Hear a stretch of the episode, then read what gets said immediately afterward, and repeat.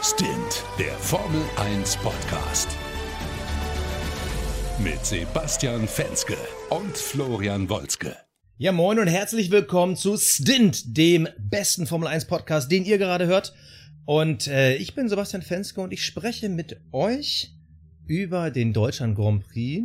Aber, oh, jetzt, jetzt, ah, er ruft an. Ah, scheiße, er ist auch wieder dabei. Hey, Florian, du bist, hey.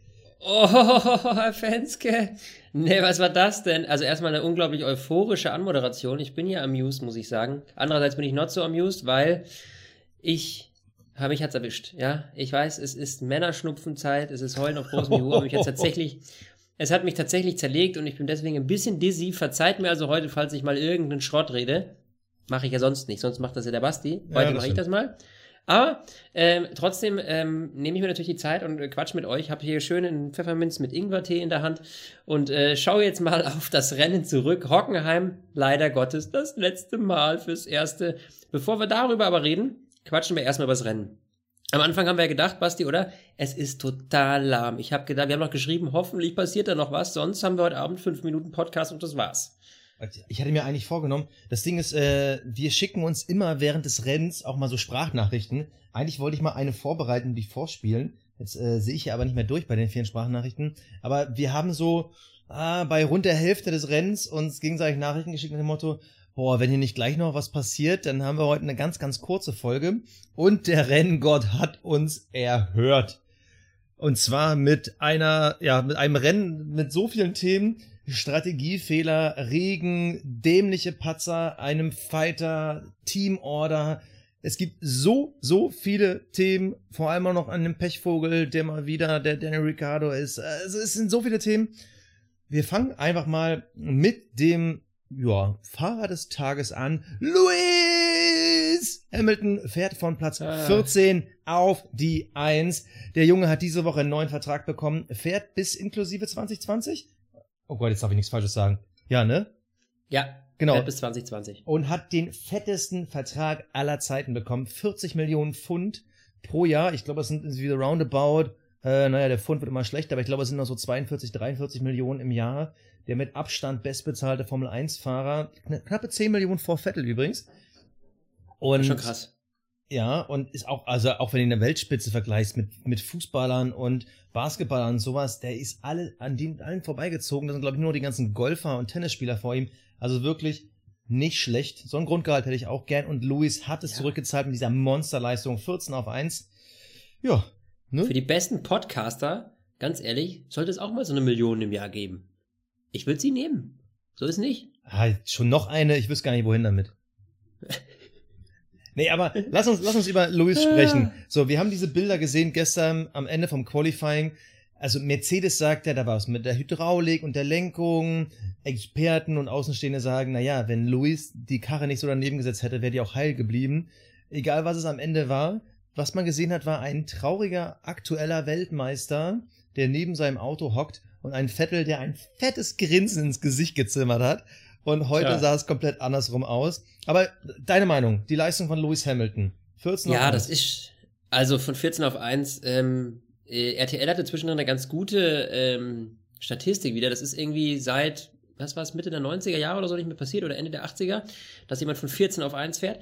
Ich finde es auf jeden Fall eine grandiose Leistung, muss man ganz klar sagen. Vor allem, weil es, da können wir gleich noch drauf, drüber sprechen, wenn es nach der Strategieabteilung von Mercedes gewesen wär, gegangen wäre und Lewis nicht sein Ego-Ding durchgezogen hätte, wäre es nicht so gut ausgegangen. Also deswegen nochmal ein Pluspunkt oben drauf. Ich tue das jetzt ehrlich gesagt sehr, sehr ungerne, weil ich jetzt ja nicht der größte Hamilton-Fan bin, äh, wie ihr ja wisst. Aber das war schon ziemlich klasse von ihm. Das war schon sehr, sehr geil gemacht und äh, ja, zeigt halt einfach, dass der Typ natürlich ein, ein 1A-Fahrer ist. Der Einzige, der ihm hätte noch in die Quere kommen können am Ende des Tages, wäre äh, Valtteri Bottas, sein Teamkollege gewesen. Der hat nämlich nach dem Safety Car Restart ihm so dicht im Nacken gehangen, dass die echt einen Fight gefahren hatten. Aber wie zu erwarten war, ich glaube, nach dem Rennen ähm, kam natürlich aus der Box, hey, Valtteri, äh, behalt mal deine Position, das ist uns hier zu heiß. Ähm, ja, finde ich schade, weil es natürlich noch ganz nochmal, stell dir mal vor, der Valtteri wäre dann nochmal an ihm vorbeigegangen. Das hätte das Ganze noch deluxer gemacht. Aber da wollte man jetzt halt Punkte mitnehmen, um eben äh, ja wieder ähm, konkurrenzfähig zu bleiben, auch mit Sebastian Vettel, der ja jetzt äh, vorne war. Und dementsprechend, äh, ja, war das aus Teamsicht natürlich die richtige Entscheidung. Also, ich ziehe die Kappe, wie Niki Lauda sagen würde, den ich übrigens lange nicht mehr gesehen habe, fällt mir gerade so ein. Ähm, hat er top gemacht. Also, ich würde gern mit dir über das Thema Stallorder sprechen. Wir haben es ja heute, ja, äh, mittlerweile Stallorder ist ja nicht mehr direkt Stallorder, ist ja nicht mehr so, dass man in der letzten Runde einen Michael Schumacher vorbeilässt, ne, das berühmte Let Michael Pass for the Championship, ähm, sondern es ist ja wirklich klar gesagt, hat deine Position, hör mal zu, du fährst ihm da die Reifen kaputt. Äh, das gleiche haben wir ja gesehen ein paar Runden zuvor bei Kimi Räikkönen und Sebastian Vettel, wo Kimi auf der 1 war, Vettel auf der 2, Vettel sich frische Schlappen geholt hat, man gesagt hat, du Kimi, ähm, die Temperaturen bei Sepp sehen nicht gut aus, ähm, kümmere dich doch mal darum. So, ich meine, das ist natürlich legitim in der Situation, weil halt klar ist, ähm, das Rennen ist noch ewig und äh, Kimis Reifen werden eh nicht halten. Aber ich, so eine Situation, wie es jetzt Mercedes gemacht hat, das waren ja weniger als zehn Runden vor Schluss und Bottas hatte ja neue weiche Reifen, beziehungsweise ich glaube, die waren kurz mal angefahren, irgendwo im Qualifying oder so. Und äh, Luis, der hatte halt schon mindestens zehn Runde alte weiche Reifen. Das heißt also, die Wahrscheinlichkeit, dass Bottas ihn bekommen hat, wäre ziemlich hoch gewesen. Und das wiederum bei einem direkten Fight um die Eins, keine Ahnung, es ist total verständlich, aber mir gefällt es trotzdem nicht, weil Bottas hätte wahrscheinlich die besseren und schärferen Waffen gehabt und Luis ja. wahrscheinlich bekommen. Deshalb, keine Ahnung, es ist so, die letzten Runden, Kampf um Platz eins finde ich schade, weil Bottas hätte es ja auch verdient gehabt. So ist ja, ja. nicht. Vor allem, wenn man die Saison zurückwirkend betrachtet. Luis hat jetzt 17 Punkte Vorsprung auf Vettel. So hätte er 10 gehabt, wäre auch ziemlich okay gewesen. Es hätte noch nichts entschieden. Wir haben erst 11 von 21 Rennen vorbei. Also, na, ja, ja, ich habe mich auch, ich, aber ich wusste, dass es kommt. Ich wusste, als dieser Kampf losging und Valtteri da äh, neben Luis hing und den wirklich fast gepackt hätte, da wusste ich schon, irgendwie hatte ich das im Gefühl auch, dass der jetzt 100 Pro lässt er jetzt gleich abreißen und dann, dann reichen sie eine, eine Teamorder hinterher und genauso war es. Also das war, da hat man dann gesagt, wir haben jetzt so viel Glück in diesem Rennen gehabt, lass uns uns nicht noch mehr herausfordern und rausreizen. Und dementsprechend war das die Entscheidung vom Team. Schade für die Zuschauer, weil man natürlich da einen krassen Kampf noch gesehen hätte. Ja, der, glaube ich, echt gut geworden, geworden, wäre. Der, der, der wäre fett geworden, weil äh, Luis hätte nämlich gesagt, okay, jetzt bin ich schon so weit, dem Valtteri, dem gönne ich das jetzt nicht. Und Valtteri hätte gesagt, ganz ehrlich, Digga, du kommst da von hinten und äh, ich habe die ganze Zeit hier vorne mit den Ferraris gekämpft. Das ist mein erster Platz. Also, die waren beide on fire. Und äh, vor allem auch, weil ja ähm, Valtteri auch bei Mercedes bleibt, ja, ähm, wie wir ja auch mitbekommen haben. Und das heißt natürlich, dass er auch weiterhin zeigen muss, was er kann. Ja, das heißt, sie setzen nochmal auf ihn. Und da muss man natürlich auch, so gut es geht, irgendwie gucken, dass man sich in Position bringt. Und äh, ja, das war halt leider nicht möglich. Schade, aber gut. So ist die Teamorder. Das ist nun mal so. Da ist Mercedes so ein bisschen von seinem alten Credo abgewichen, weil es gab ja mal eine sehr lange Zeit, genau. wo sie gesagt haben, bei uns gibt es keine Teamorder, wir lassen die Fahrer fahren. Aber ich glaube, es ist dieses Jahr auch zu viele Unfälle passiert, dass man sagt, nee, komm, äh, jetzt reicht's. Ja, das das glaube ich auch, halt auch. Also Silverstone und auch in Österreich, da hat man halt ja. extrem viele Punkte dann liegen gelassen, beziehungsweise gut, der zweite Platz in England, äh, der hat's ja dann noch ein bisschen ausgerissen, aber ah, ich weiß nicht. Es ist schade, weil genau das, was du gesagt hast, Mercedes war halt immer das Team, wir lassen frei fahren und äh, dann kommt jetzt sowas zu einem, wie ich finde, immer noch frühen Zeitpunkt. Also es sind ja. halt noch wirklich so krass viele Rennen, das ich einen Ticken zu heftig finde. Ferrari ist dagegen ja. anders, die, die kennen das natürlich nach all den Jahren. Äh, Leute, wir nehmen jeden Punkt mit, weil wir haben das schon erlebt mit Alonso, der es im letzten Rennen nicht geschafft hat, Weltmeister zu werden. Ähm, mit Vettel, der die letzten Jahre dann irgendwo auf den letzten Metern Punkte liegen lassen hat. Ah, ich, das ist, Stallauer, das ist immer so ein schwieriges Thema, aber na gut. Trotzdem haben wir eben einen ähm, starken Lewis Hamilton gesehen. Und das, das krass ist ja, wenn wir mal das Rennen jetzt wirklich mal von vorne betrachten, eigentlich haben wir das ganze Wochenende über auch einen mega starken Sebastian Vettel gesehen. Auch die letzte ja. Runde im Qualifying, was der nochmal rausgedonnert hat, der absolute Wahnsinn. Und auch der Start, super. Also, ja, genial. Das war super. Der ist vorne geblieben vor Valtteri. Ähm, genial vor Kimi auch. Und äh, ja, das ist dementsprechend noch bitterer für alle, die es rennen. Ich gehe mal davon aus, dass die meisten von euch das Rennen gesehen haben, aber trotzdem erklären wir es natürlich nochmal, was da genau schiefgelaufen ist. Es hat dann im zweiten Drittel des Rennens angefangen zu regnen. Leicht. In zwei, drei Kurven war das, glaube ich. Erstmal nur. Und dann ging es natürlich hin und her, okay, Mensch, jetzt irgendwie nur zwei Kurven sind irgendwie unter Wasser, was heißt unter Wasser, sind feucht. Und äh, die Rest der Strecke, der ist irgendwie trocken. Ja, so dann haben einige angefangen, unter anderem auch äh, Max Verstappen. Zack, wir packen Intermediates drauf. Absolute Fehlentscheidung, weil es ist nämlich nicht mal mehr die ganze Strecke voll Wasser gewesen, sondern wirklich, es blieb nur am Rand. Ja, und dementsprechend äh, war das natürlich eine absolute Fehlentscheidung. Hin und her, alle rein und raus. Ähm, auf jeden Fall hat Sebastian Vettel ist draußen geblieben, was ja im Prinzip die richtige Entscheidung ist. Hat es dann aber in einer Kurve leider versemmelt, ist zu spät auf die Bremse. Vorne die Reifen hatten keinen Grip mehr und er ist dann schön äh, untersteuert in die Wand. Ja, schade Schokolade. Das war richtig bitter. Er hat auch, also er hat auch richtig aufs Lenkrad gekloppt und ja, boah, das ist schon ein bitteres Gefühl, wenn du vorne auf der Pole bist. Du hast, du bist, du führst das ganze Rennen an, ja. Du hast, äh, ähm, du hast auch keinen Druck von hinten. Also es waren ja, glaube ich, vier oder fünf Sekunden dazwischen. Also es war jetzt nicht so, dass es direkt dahinter irgendwie äh, plötzlich Waltere gewesen wäre. Ja. Und das ist schon extrem bitter, wenn du dann das Auto wegschmeißt, ne? Also ja. Luis hatte ja von hinten ein bisschen Druck gemacht, also ich sag mal nur ein bisschen, der war auf den weichen Schlappen, aber das wäre trotzdem ziemlich hart gewesen. Der hat aber pro Runde schon noch eine Sekunde aufgeholt und da waren es halt noch so knapp so 15, 16 Runden zu fahren. Also das war jetzt nicht in kompletten trockenen Tüchern, aber trotzdem, dass Vettel dann das Ding in der, glaube ich, langsamsten Kurve der kompletten Rennstrecke dann wegschmeißt und er ist ja gefühlt, aber das ist halt das Problem, wenn du halt mit Slicks auf Wasser oder feuchter Fahrbahn fährst, äh, der ist halt gefühlt in Zeitlupe einfach in diese Bande reingeknallt.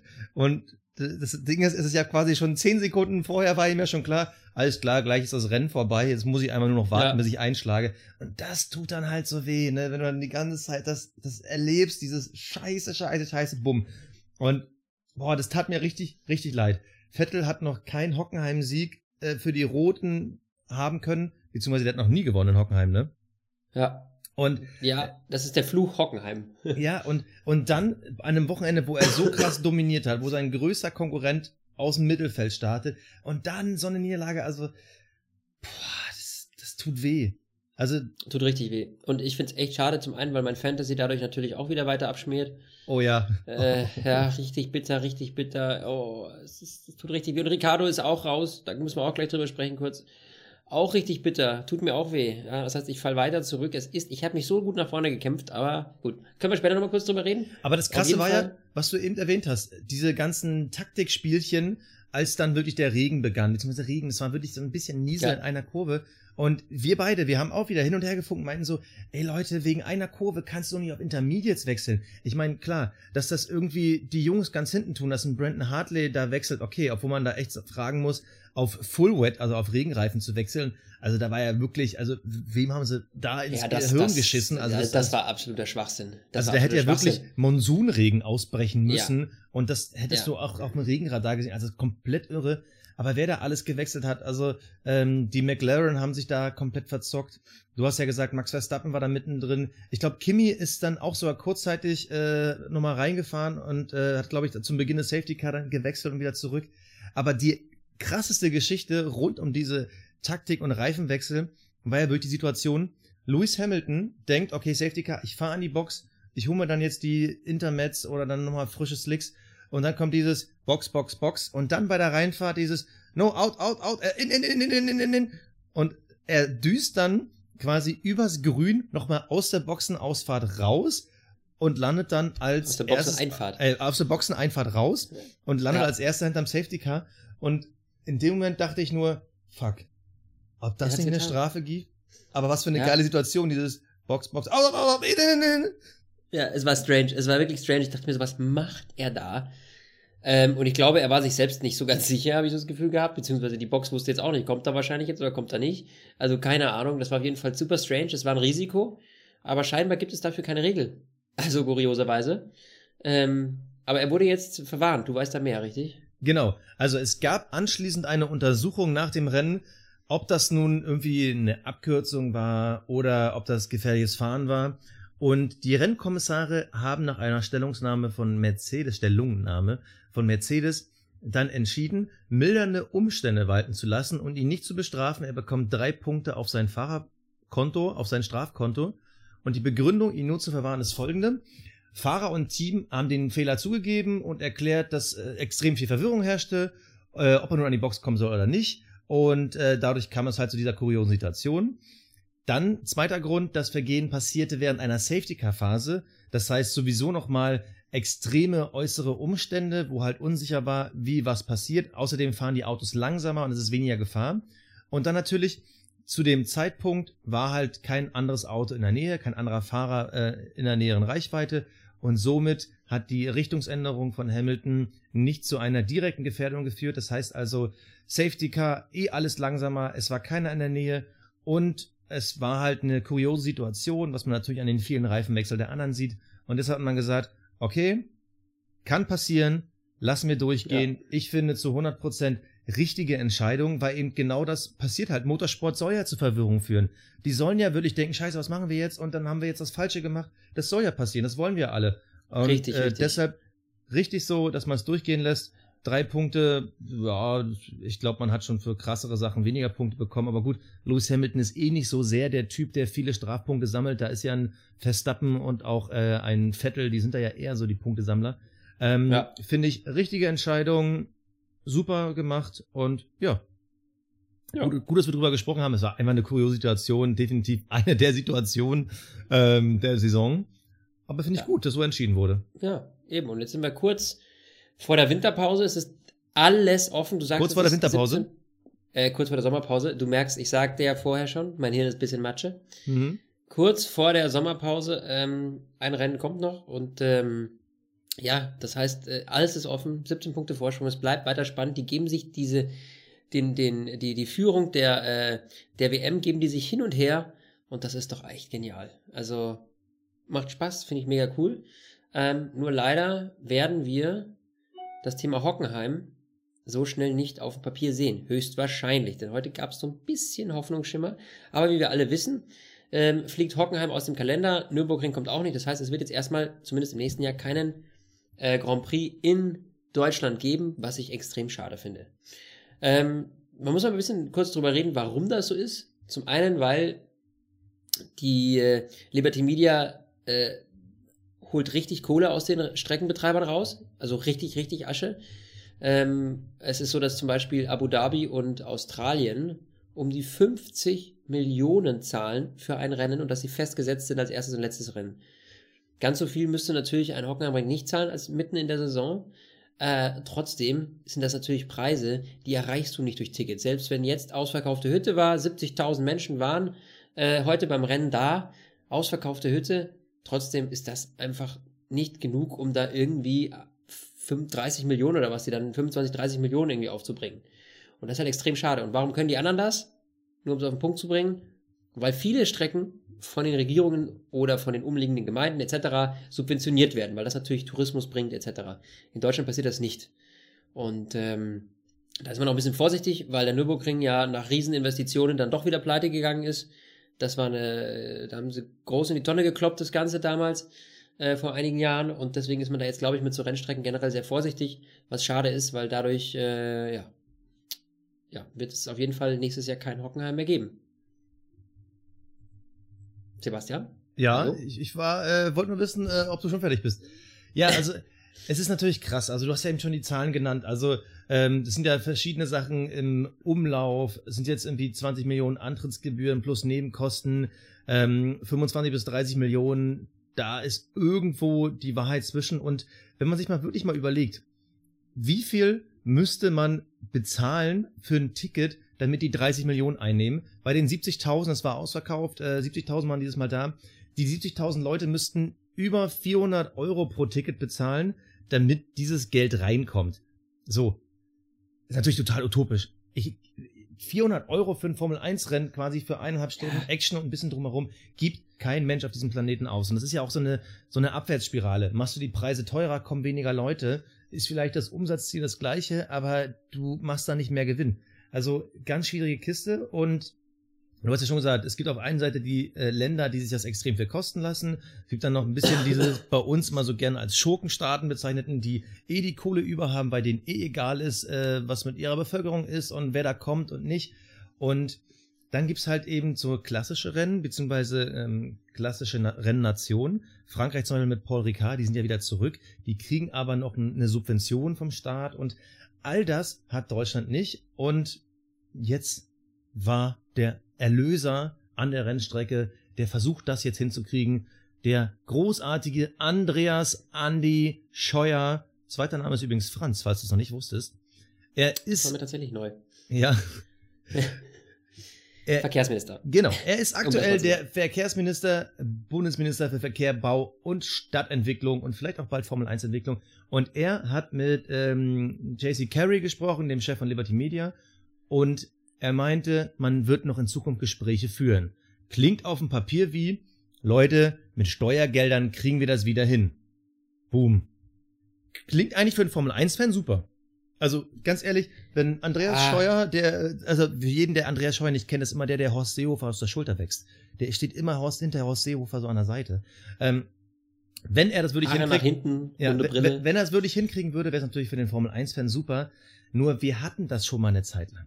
Es war ja nicht so, dass die Formel 1-Rennen in Deutschland nie unterstützt wurden. Und da gab es immer viel Kohle aus den staatlichen Kassen und das Problem ist, die haben trotzdem keinen Gewinn gemacht. Also es war quasi ein Subventionmodell ohne äh, Return, also ohne dass das Geld zurückkam. Und da ist natürlich die Frage, warum sollte der deutsche Steuerzahler jetzt irgendwie 10, 15 Richtig. Millionen für ein Formel-1-Rennen äh, zahlen? Und ich finde das ein schwieriges Thema. Ich finde es ein ja. absolut schwieriges Thema, weil das hat nichts mit Bildung und Infrastruktur zu tun. Das ist im Endeffekt eine, eine reine Fun-Veranstaltung. Genau, das ist eine reine Fun-Veranstaltung. Da ist natürlich die Frage, ist jetzt 90 Minuten Fun einmal im Jahr mit der deutschen Flagge so viel Geld wert? Es ist schwierig. Tja, das ist ganz schwierig. Wir würden natürlich sagen ja, aber man muss natürlich auch an den Rest der Bevölkerung denken, weil es sind natürlich nicht nur die Steuergelder der Formel 1-Fans, die sagen würden, ja, komm, der eine Euro, den ich da im Jahr noch abdrücke dafür, ist okay. Ähm, nee, das sind natürlich die, äh, die, das ist das Geld aller Steuerzahler und äh, ja, jetzt stell dir vor, du wärst überhaupt kein Formel 1-Fan. Du wärst irgendwie ja. random, keine Ahnung, guckst nur Fußball von morgens bis abends. Gibt ja solche Menschen auch in Deutschland, total verrückt. Ähm, auf jeden Fall äh, ist es so, warum sollten die irgendwie gewillt sein, in einen anderen Sport zu investieren, der ihnen ja gar nichts persönlich bringt? Man muss natürlich dazu sagen, was dahinter steckt, ist natürlich, da steckt sehr viel deutsche Technologie dahinter. Ja, ähm, auch durch Mercedes und ich, das bringt natürlich zumindest diesen, diesen regionalen Aspekt wieder hervor. Ja, ist natürlich schade, wenn wir in Deutschland kein Grand Prix mehr haben, ist das natürlich für ein Sebastian Vettel, der wahnsinnig gut fährt, für ein Mercedes-Team, das ja deutsch ist, letztlich, also beziehungsweise aus Deutschland bezahlt wird, das ist ja in Großbritannien groß, zum großen Teil, aber trotzdem äh, aus Baden-Württemberg bezahlt wird, ist natürlich äh, bitter, muss man sagen. Also das, das, Problem ist, ich vergleich's mal, wenn ich, ich mit meinem Vater darüber spreche. So, mein Vater ist kein großer Sportfan. Der guckt auch immer nur Fußball, wenn EM und WM ist. Ansonsten, früher hat er viel Formel 1 geguckt, da ist er mittlerweile raus. Ähm, er guckt, er ist kein großer Sportfan, der guckt auch keinen Champions League und sowas. Und den regt es jedes Mal auf, wenn er halt hört, dass von den Rundfunkgebühren, die wir ja alle zahlen, unsere 17,50 Euro, wenn davon für 300 Millionen Champions League gekauft wird und für 500 Millionen werden die Olympischen Spiele gekauft. Und er, er, er sagt mir jedes Mal, warum werden im Jahr irgendwie zwei Milliarden von de, den öffentlich-rechtlichen Anstalten ausgegeben für Sport, der mich nicht interessiert? Das hat nichts mit öffentlicher Bildung zu tun. Das ist für ihn Unterhaltung. Und Natürlich sehe ich als Sportfan das ein bisschen anders, weil Sport erst recht, wenn er äh, quasi auch so ein bisschen Nationalität repräsentieren soll, soll ruhig Subventionen bekommen. Aber ich verstehe natürlich diese Argumentation. Und da ist natürlich die Frage, wäre das wirklich fair? Ich glaube, es wäre nicht fair, aus öffentlichen Mitteln, aus Steuergeldern das zu bezahlen. Das ist halt leider so. Ich würde aber mal sagen, warum engagieren sich nicht die Autobauer mehr? Warum versucht dann nicht ein Mercedes sich da irgendwie größer einzubringen. Natürlich auch die Frage, Mercedes als Aktiengesellschaft muss natürlich auch Kohle machen, aber warum versuchen die nicht in Zusammenarbeit da mehr rauszuholen? Weil das ist doch ja, die perfekte gut, Werbeplattform. Also, das ist, glaube ich, ja, mich die recht. einzige Lösung, die ich sehe, dass die Autobauer sagen, ja. wir steigen damit ja, ein. gebe ich dir recht, nur die haben sowieso schon enorme Kosten.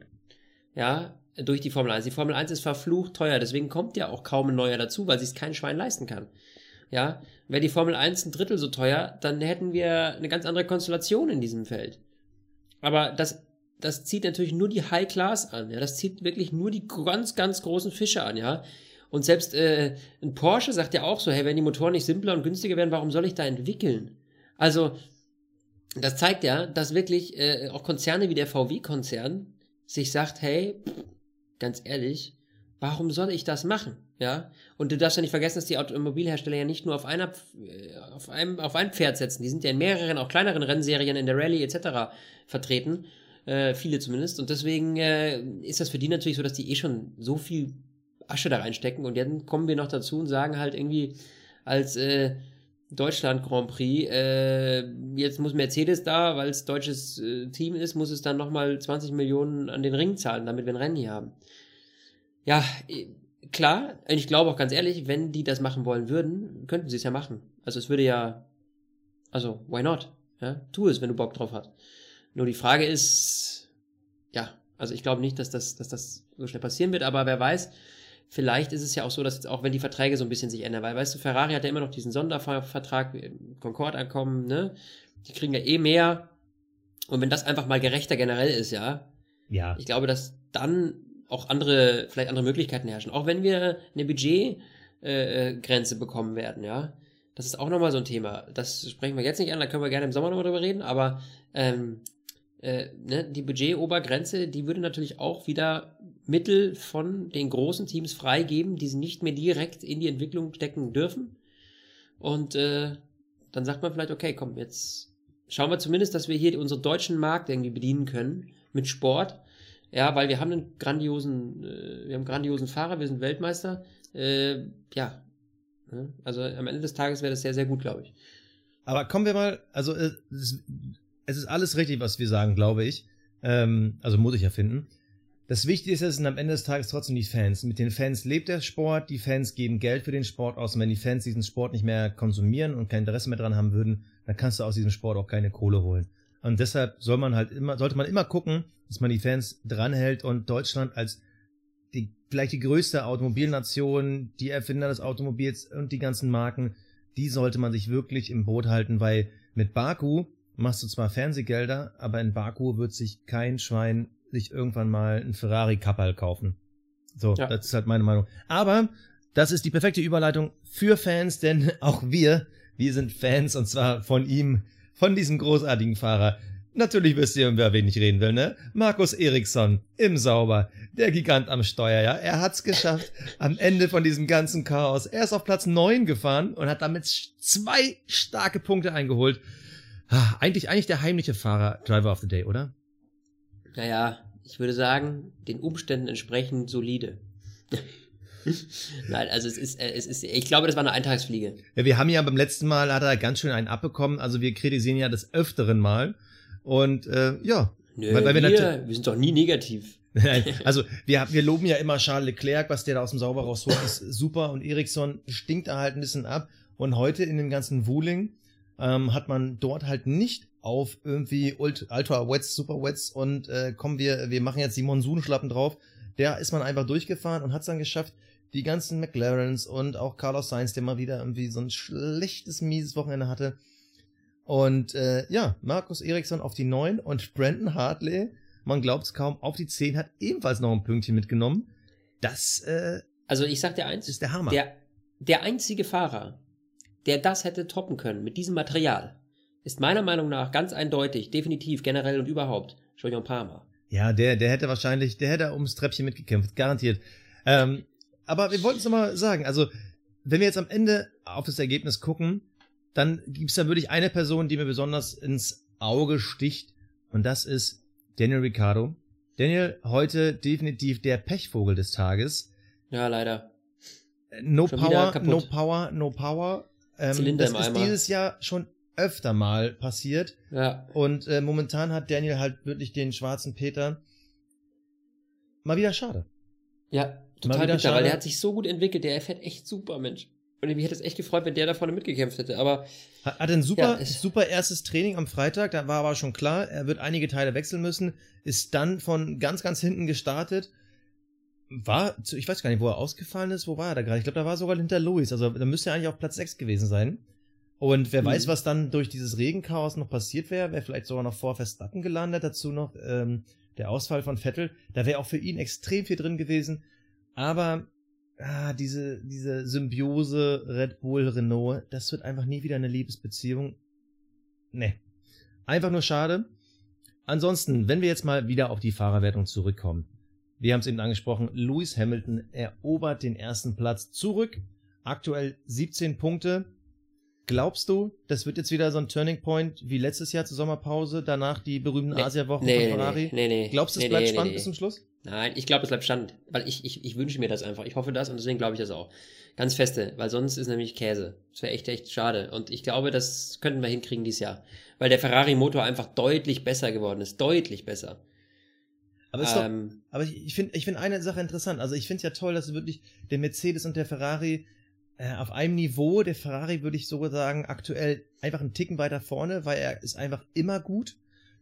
Aber mich enttäuschen so ein bisschen die Red Bulls. Man hatte so ja, die mittendrin zurück. dieses Gefühl, klar, Monaco Ja. ist ja eh nochmal ein Sonderding, aber man hat das Gefühl, vor allem so Kanada und Frankreich, ah, jetzt, jetzt kommen sie zurück. Dann natürlich, gut, der Österreich-Sieg von Verstappen, der war ja irgendwo dann auch wieder ein bisschen geschenkt, aber man hatte so ein bisschen das Gefühl, die kommen wieder zurück, aber jetzt Silverstone und Deutschland, da sind sie halt wieder definitiv nur die Nummer drei gewesen. Also auch ohne Ja. Chance, irgendwo mal vorne reinzukommen. Also, keine Ahnung, wie schätzt du mal so ein bisschen äh, Mini-Zwischenfazit ein, die Entwicklung von Red Bull? Glaubst du, die Ja. kommen noch mal? Ja, ich, ich sagen wir es mal so, ich hoffe es, aber die Tendenz sieht derzeit natürlich überhaupt nicht danach aus, ja. Man sieht es aber auch, dass der Renault ein bisschen abstinkt. Ähm, das heißt natürlich, das ist auch vielleicht ein Thema der Motorenfrage, dass eben Mercedes und Ferrari sich deutlich besser entwickeln als äh, der Red Bull und als auch der, der Renault. Ähm, denn eher, ehrlich gesagt glaube ich eher, dass der Haas gerade immer mehr aufholt und der Renault so, der Renault so ein bisschen auf der Stelle tanzt. Wo ich das gerade übrigens sage, sollte ich vielleicht mal Fantasy ändern, äh, mein Team. Aber äh, es ist tatsächlich so, dass äh, ja, Red Bull leider so von dieser guten Phase, so im, im ersten Drittel der Saison, so ein bisschen Abstand genommen hat. Und es ist, ja, don't like, don't like. Also, ähm, aber nichtsdestotrotz, um Gottes Willen, ähm, das, das sind ja Nuancen. Also ich sehe jetzt nicht, dass die jetzt komplett abstinken oder so. Also, ich glaube, dass die Entwicklung mittlerweile so nah aneinander ge- geraten ist oder so auf einem so großen Level ist, dass du nicht mehr so die Riesenschritte machst auf einmal. Und deswegen glaube ich auch nicht, dass da irgendwie Ferrari und Mercedes jetzt, ähm, wie soll ich sagen, dass die jetzt da irgendwie meilenweit davonkommen. Ja. Also die sind ganz klar vorne und Red Bull wird nicht um die äh, WM kämpfen, da bin ich mir ganz sicher, sowieso. Also das ist eh schon durch, bei weitem. Klar, aber ähm, naja, solange wir den Kampf vorne haben zwischen Vettel und Hamilton und Bottas, Raikkonen, wenn die da alle so ein bisschen mitmischen, die vier Autos, haben wir es ja spannend. Um Gottes Willen, lass uns nicht beschweren, wir haben ganz andere Saisons gehabt, aber, ja. aber ich würde trotzdem nochmal ein, eingrätschen. Ich habe persönlich das Gefühl, ähm, vor allem die letzte Ausbaustufe vom Ferrari-Motor, da haben die ja wirklich äh, einen richtigen Turbo gezündet. Und das ist immer die Frage, holen die da wirklich so viel mehr aus der Batterie raus? Was ist deren Geheimnis? Aber Tja. ich habe das Gefühl, dass die letzten beiden Entwicklungen, also die von Ferrari und Mercedes, dass Renault halt überhaupt nicht hinterherkam. Das hat man wirklich dann Step by Step gesehen. Und ich fand es interessant, ähm, der Renault-Teamchef, ich versuche mich immer wieder an diesem Namen, Cyril Abiteboul, ähm, Abiteboul? Abiteboul, ähm, der hat diese Woche bei einem Pressetermin gesagt, wir Renault sind nicht best of the rest, sondern rest of the best. So, also wir sind nicht die äh, Besten der Hinterherfahrenden, sondern die Schlechtesten der Vorausfahrenden. Naja. Puh, also da, da will ich mal dein Ja, da Statement musste zu er halt ein bisschen, da hat er halt so ein bisschen seine, seine Mechaniker und Co. gestreichelt, glaube ich, seine Ingenieure. Also das ist, äh, ja. Also, weil da ist, dafür ist Haas zu nah dran. Also, das ist Quäse. Ja. Quä Quäse. Oh, müssen wir jetzt Werbung? Nein, das war kein redaktioneller Inhalt, das war nur Käse von. Das war nur. Käse. Ja, richtig. Exakt, exakt. Oh, oh, Übrigens, stimmt, ne ist, nebenbei Breaking News, Mesut Özil ist aus der Nationalmannschaft zurückgetreten. ja, wen interessiert? Ja, gut. Ähm, ich wollte nur mal sagen, damit wir auch unsere Fußballfans nicht verlieren. Äh, Mein Lieber, nächste Woche das letzte Rennen vor der Sommerpause. Ungarn. Wir sind in Ungarn in Budapest. Normale äh, Trainings- und Rennzeiten. Ähm, dein Vorausblick, schlägt Vettel zurück? Jetzt will ich mal hier so eine Ja. kleine Prediction hören. Ja? 100% schlägt er zurück. Da knallt's richtig, sag ich dir. Das packt er. Da bin ich mir sicher. Jetzt muss Das ich mal er. ganz spontan gucken. Letztes Jahr Budapest. d -d -d -d. Letztes Jahr in Budapest. Sebastian, du dann deine Statistiken, dass du die nicht parat hast. das Ja, jetzt, jetzt schwächlich wirklich. Hei, Letztes hei, Jahr hei, Budapest, hei. Lewis Hamilton auf der 4, Vettel auf der 1. Ja, siehst du, und genau da holen wir ein Revival jetzt. Da holen wir ein Revival, holen wir da raus. So machen wir das wieder. Das Ja, freut mich. Ich weiß, es war kein leichtes Rennen, aber ähm, ich habe das gleiche Gefühl wie du. Ich glaube, wir werden ein enges Kopf-an-Kopf-Rennen haben, das so in die Sommerpause geht. Genau. Das wäre schön, spannend, super. Ich würde mich freuen. Wir sehen uns nächste Woche wieder. Basti, es hat wieder Spaß gemacht, wie immer. Wenn yes. ich heute ein bisschen matschig war, sorry, aber nächste Woche hoffentlich dann wieder frisch. Ähm, hab mir schon ordentlich harten Shit geballert. Dann wird er schon wieder laufen, ne? Alles Meine Lieben, macht's gut. Ciao. Ich bin raus. Tschö. Stint, der Formel 1 Podcast. Mit Sebastian Fenske und Florian Wolzke.